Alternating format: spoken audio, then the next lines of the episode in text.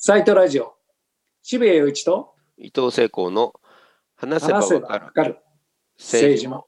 社会えー世田谷区長の保坂信人さんに。今回も来ていただくんですけれども、うんうん今回すごく興味深くてですね、うんうんうん野党の支持率はなぜ上がらないのか聞きたいんねですけど、どうでしょかね。そううなんですよね。みんなが解けない問題を、そうですね。小坂さんどう考えてるのかっていう。大体保坂さんも野党だったじゃないかみたいな話もあるんですけど、そうなんです。そうなんですまあ、野党こそよくわかってるだろうっていうね。あそうでしょうね。ね。じゃあぜひお聞きしたいと思います。はい。保坂さん、えー今回の話題は非常に私も興味深いんですけれども、保坂さんから出された、なぜ野党の支持率は伸びないのか、全くそうだなと思うんですけれども、ある意味、そのね、えー内閣への不支持率が上がり、逆転状態が長く続いて、コロナに対しての非常に国民レベルでの不満が大きい、まあ、そこで、ここでこそ野党が違う形で切り込んで、その自分たちの存在感をアピールするはずだったんですけれども、うんというか、はずなんですけれども、なかなかそうなっていないと。で、元野党の国会質問の棋士として大活躍なさってきた保坂さんから見られて、この状況ってのはどうなんでしょうか？ね。はい、あの今、野党第一党が立憲民主党なんですね。うん。はい。で、立憲民主党はまあ代表の枝野さんも含めて、まあ、幹部、あみんなよく知っている、まあ、親しいといえば親しいあの人たちなんですが、あの、だいぶですね、あの、この、多くの、あの、人々の関心事は、まあ、コロナがどうなるかであり、じゃあワクチンがどこまでそこに対抗でき広がれるのかということであったりもすると。うんであれば、そのやっぱり野党として、えーいわゆる展望をですね、うん与党に示してはどうだろうかと。私、ある立憲民主党の幹部にそう提案しました。うんうん。それはもうズバリ10月までに、これ、出口作ろうじゃないかと。うんいう提案したらどうなんだと。でそれをやるためには、これこれこれこれの条件が必要だよと。まあ、そういう規制緩和も含めてですね。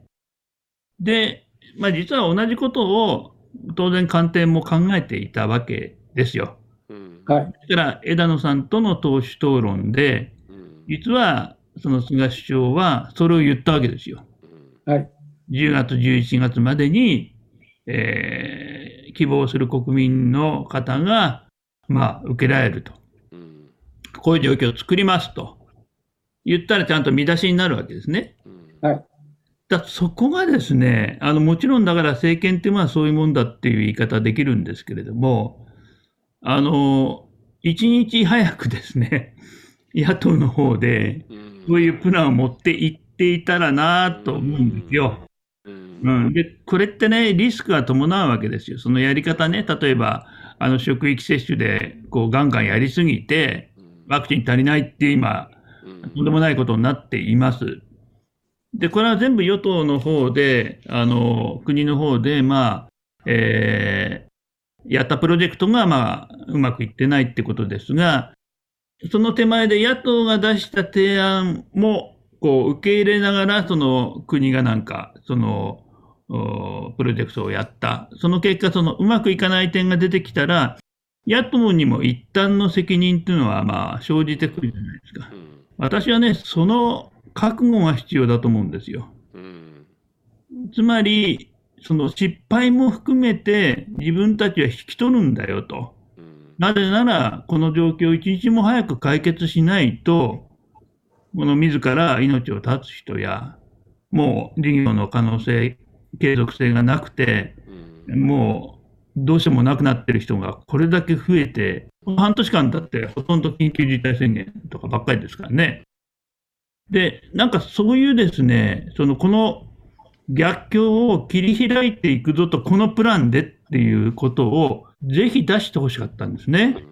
そうですね。実は去年もですね、別の幹部に相当提案したことあるんですよ。ではい。それがどういう提案だったかっていうと、まあ、あのこの国の感染症対策の専門家っていうのは、世界の本流に、えーまあ、先導している、先を行ってるはずが、まあ、実はもう後ろの方にいたわけですね、結論から言えば。はい。ですから、PCR 検査を徹底的にやって、例えば2人、3人の感染者がいても、その数万人の市民全体を検査して、えーちゃんとこう拡大を防止するとかですね、まあ、そういう手法も取らなかったし、まあ、検査自体はまりやっちゃいけないみたいな、そういうことを言っていた。で、またその検査の手法も非常に古い。で、いまだに私信じられないのは、インド株これだけ怖いって言われてるわけですよね。東京都でそのインド株を調べているんですが、感染者の4割しか調べてないんですね。37%かな。あとはノーチェックなんですよ。で、つまり相手がどこにどういるかってことを我々は全然知らされないまま、気の緩みはいけませんとか、なんか、人流があのこ何パーセント増えましたとか、そんなことをやってるわけですね。で、去年からあんまり進歩してない。で、そこにやはり世界の、その、先進的な、あの、しかもまあ、実はウイルスもどんどん進化していますから、これはあの、完全に全部、あの、100%成功している国はないんだけれども、それでも一生懸命そのウイルスの進化に対応しながら新しい技術、あるいはその社会政策をやろうとしてますよね。でそういうことを、あの、社会保障的な面から、あるいはその、えーその感染症対策の最先端から、あるいは統計上、いろんな専門家を、その野党を集めたらいいじゃないかと。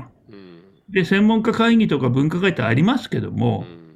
それが何か言うことに、えー対して、あのこれはいいことを言ってると。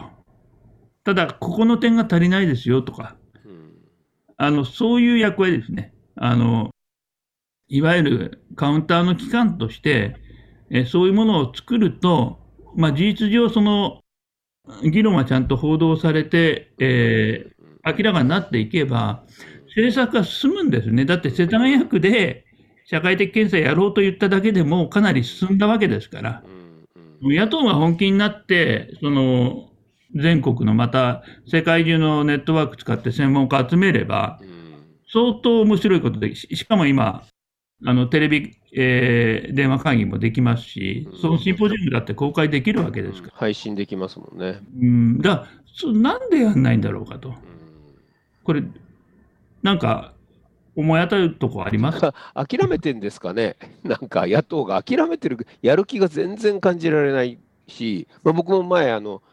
えーな1ヶ月ぐらい前にシャドウキャビネットをやっぱり作るべきで、まあ、保坂さんそのトップになればいいって、まあ、ツイッターにも書いちゃったんですけど、そそういうこと書くと、シャドウキャビネットっていうのは、現在の政府の次の政府のことだと思っちゃうんですよ、みんな。うんそうじゃなくて、オルタナティブな政策というものを常に言えるネットワークっていうものが今絶対に必要で、でそれオルタナティブがないからみんな何が何していいかわからないっていうことがあるわけじゃないですか。でも野党を見ると、やる気が全然感じられないんですよね。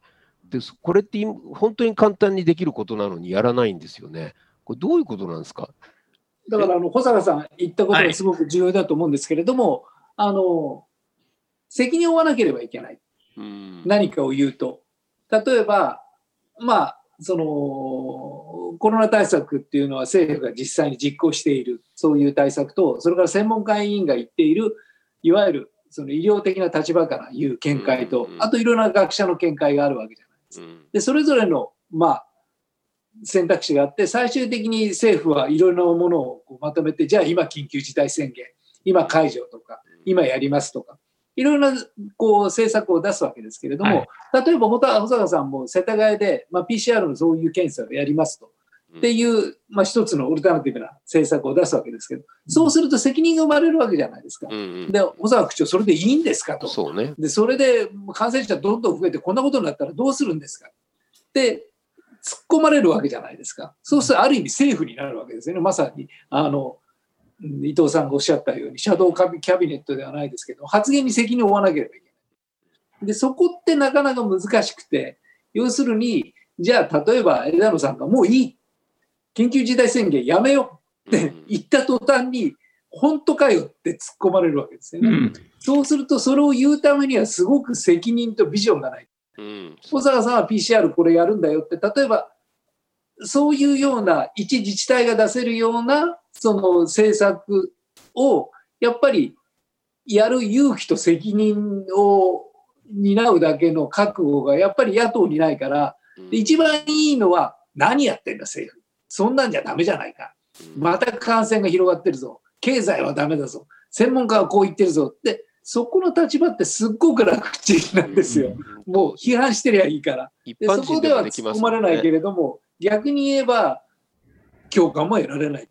それってなんか俺たちが家で言ってることと同じじゃねえかみたいな。変わらねえじゃねえかっていう。もったいないでもやっぱり、親父が例えば、いや、俺は緊急事態宣言はもうここで終わるべき。お父さん何言ってんの？そんなことを言ってこれからどうなるの？って 絶対突っ込まれるわけですから、家庭レベルでもやっぱり厳しいんだけども、でもそういうことを言う、そのなんていうか覚悟とビジョンがないわけですよね。でも保坂さんは PCR これやるんだと。まあとにかくこれだけ増やすんだと。まあ世間の流れとはちょっと違うことを言って、まあいろいろ言われたわけですよじゃないですか、保坂さんも。はいはいでも結果的に世田谷方式ってある程度認められたわけじゃないですか。うんまあ、国の方針になりましたからね。うんねっていう、やっぱり、そのビジョンがないっていうか、その覚悟がないっていうところが、まあ、野党がなかなか共感が得られない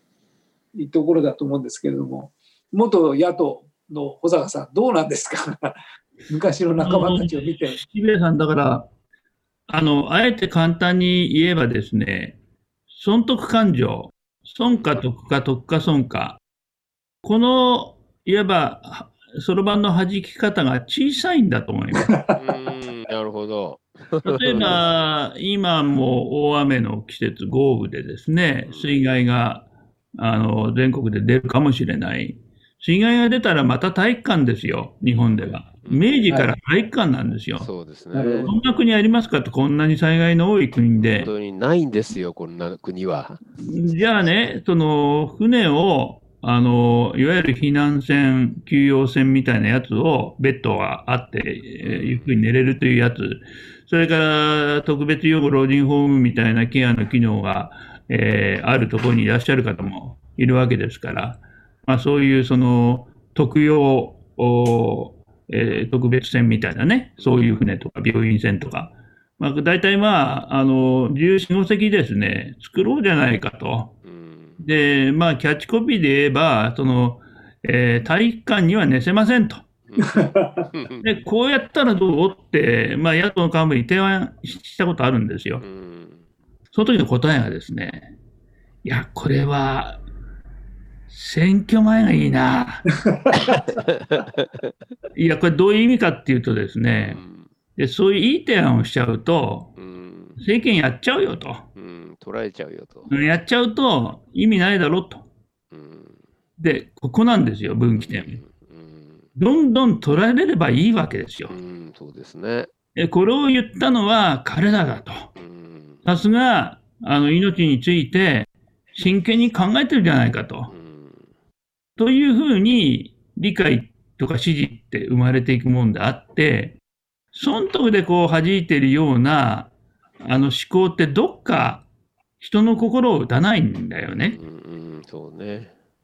どうですか？正直すぎますかね？私はね。いやいやよく、今一瞬よく言った保坂さんって思ったんだけど。そうそう。いや、もう正直正直じゃないじゃなくて、本当に力ってそういうところから出てくるわけなので、そういうところに対する信頼から出てくるわけなので、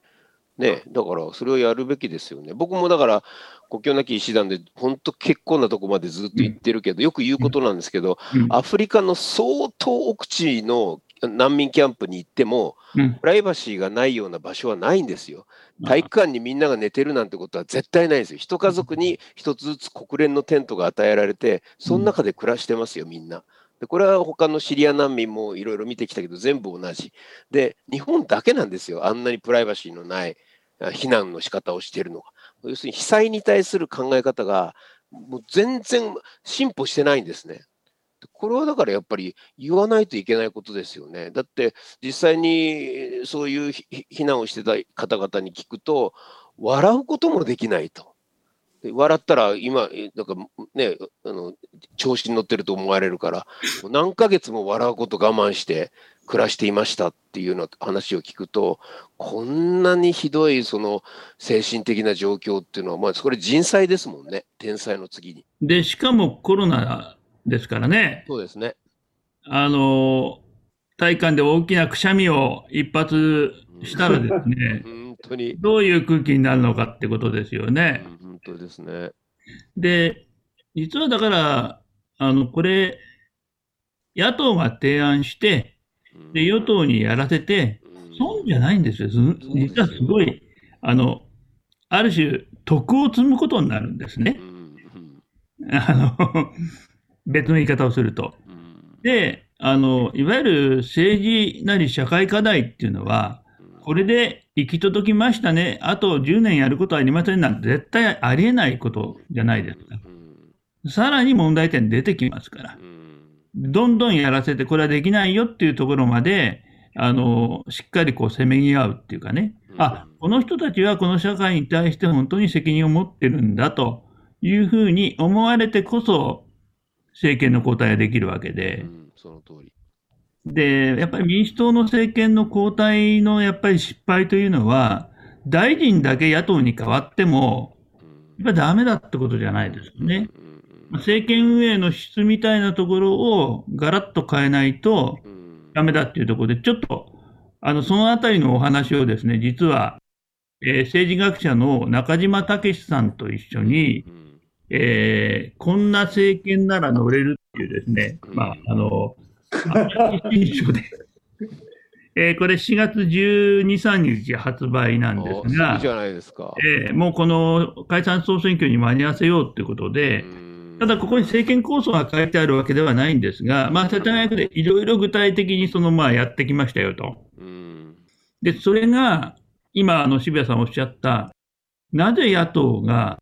こんなにあの支持が集まっていい時期はないわけですよ、野党が本来は。でそれが沈んでるのかというところを、まあ、その謎を解いていこう。じゃあどうやったらもう一隻の船が出せるんだろうかということを、まあ、あの、テーマに対談している本なんですけども、まあ、このサイトでも、あの、えー、お話をさせていただいてますけれども、やはりそういう意味で、あの、もうそろそろ、そういう意味での、あの、小さな損得感情の、えー、限られた、あの、えー、コップの中の、あの、いわゆる政局だとかですね、そういうことではなくて、あの、やっぱり政治や社会を変えるっていうことのリアリティが本当にあるよっていうね、そういう流れを、まあ、作んないといけないなっていうふうに思いますね。あの、お聞きしたかったんですけども、はい、あの、前々から不思議だったことがあって、あの、政党に給付金があるじゃないですか。で、はい、ある程度の議席があると、結構何億円、何十億円っていう単位でお金が入るわけですよね。はいはい、で、立憲民主党にも相当なお金がいっていると思う。そうですね。国会議員増えましたからね。で、あれは一体 何に使われているんだろうといつも不思議でですね、あの、いわゆる広報費用ってどれぐらいなんだろうって、まあ、まさに政治って今この、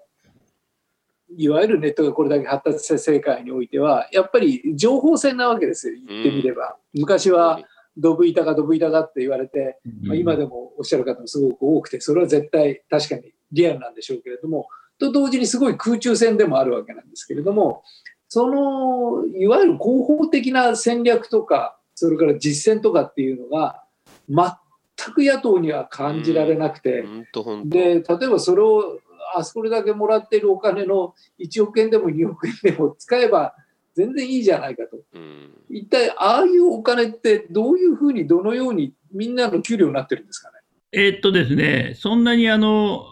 例えば100人規模の政党だと相当のあの政党助成金が入りますよね。はい、で、その助成金の一部は、まあ、あの党職員の給料だったりもしますよね。はい、ただ、それは多分、ウェイトは少なくて、はい、やっぱりあの、それぞれの小選挙区にこれから選挙に出るだろうっていうか、まあ、公認しますよっていう人たちを抱えてるわけですよね。なるほど、なるほど。そういう人たちに活動費をこう供給すると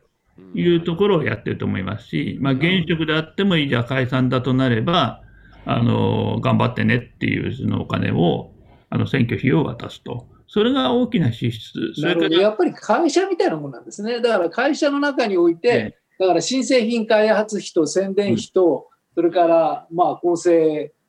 いろいろな費用とどういうふうに配分するのかっていうことがすごく大切なんだなと今のお話を伺ってるとやっぱりそこにおいてやっぱり野党に戦略性がないというか今おっしゃったようにその本当に損得感情がちっちゃいよというそういうのはすごく象徴的でやっぱりねあの四半期の利益ばっかり考えているとやっぱり5年10年の戦略が作れないわけでやっぱりそういう経営マインドというか戦略性というのがないんだなというある程度お金があるのにそれがうまく回ってないんでお金がないっていうんだったらまたそもそもの問題になっちゃうんですけどもやっぱりそこがやっぱり野党のなんかすごくダメなところというか、そのやっぱり洗練度の低いところっていう。だからやっぱり与党にそれ取られ政権に取られちゃうじゃんっていう考え方はそれですよね。今は結構ネットがちゃんとあるから、そうそうそうそうが先に言ったかなんてことはもうみんなが分かることだから、それを逆に利用して、いつも先言うんだなって思わせればいいのに。そうそうそうそう簡単ですよね、それは。うんまあ、あとの政党助成金の使いどころとしては、多分あの選挙前の、まあ、テレビコマーシャルとか、あのポスターだとか、まあ、一連のキャンペーンの配布物だとか、まあ、インターネットも含めた方法だと思うんですが、まあ、これもあの結局、一番結局中身があるかどうかっていうのは僕は野党はそこで勝負するしかないと思うんですね。はい、なんとなく野党みたいな、一回政権交代とかもうやったわけですから、はい、もう一回やらせてみたいなだめですよね。となると、やっぱりその政策を作るっていうところに本当にお金をかけていない、シンクタンクを持っていない。うん、だってやっぱり調査とか必要じゃないですか。本当ですね。国会のたびに週刊文春によるとってね、やってるような、まあ、これ、あの、共産党は独自の情報網でね、関心を持って、それから独自のあのネタでやってますけども、まあ、そういう意味で、その、やっぱりきちっと政策に先ほどのシンクタンクをちゃんと野党が作って、もう地道にこうずっと1年間打ち出していれば、いかにその時の提言が正しかったのかっていうのが、逆に証明できると思うんですね。そうですね。あの、歴史に if はないとかって言うけれども、であのあの時に徹底的に PCR 検査を増やしていたらとか、GoTo キャンペーンをここでアクセル踏まないでこうしていたらとかっていろいろあるじゃないですか、分岐点は。で、そこを全部間違えながら来てるわけですよ。で、その、なんていうかね、間違えた時に間違えたじゃんっつって、あの、ね、国民に詫びろとかって言ってもちょっとしらけるんだよね。うんそうですね。それじゃあ、あなたたちは何をしたんですかっていう話になっちゃうわけですよね。本当に本当に。いや、いや、監視役ですなんて言ってもね、あの、ちょっとこれは、だから、特にあのコロナっていうのが、まあ、本来なら、その、与野党がここを休戦して、あの、まあ、なんていうんですか、その対立を超えて、えー、全部力を合わせるよと、ここは。こういうことをやっていいテーマなんですよ。で、それによって多くの人々の命が助かればですね、で、そのことは必要だったねっていうふうになるじゃないですか。そういう提案もしてもよかったと思うんですが、だからある意味で、あの、まあ自民党が昭和のおじさん文化を色濃く引きずっているならば、まあ、まだまだ立憲民主党も平成のおじさんの文化をやっぱり引きずってるように感じてしまいますね。わかりました。情報の透明化と、あの、多くの人がプレイヤーとして参加するっていうね、うん、みんなが知恵を出して動くっていう、なんか、仲間感がないですからね。ね。うん、それをやっぱり作っていくのが、これからの政治じゃないかっていうようなことを、うん、まあ、あの、一応この本の出版記念で、あの、えー、告知で、え中島もするんと、はい、あの、南明さんと朝日新聞の記者と、まあ、3人で、あの、トークイベントもや、えー、7月あはい。20日に、えー、2時から配信するはい。なるほど。じゃあ、それを楽しみに待ちたいと思いますし、はいあの、より一層保坂さんの役目も大きいということで、頑張っていただければと思いますので、今日はどうもありがとうございました。ありがとうございました。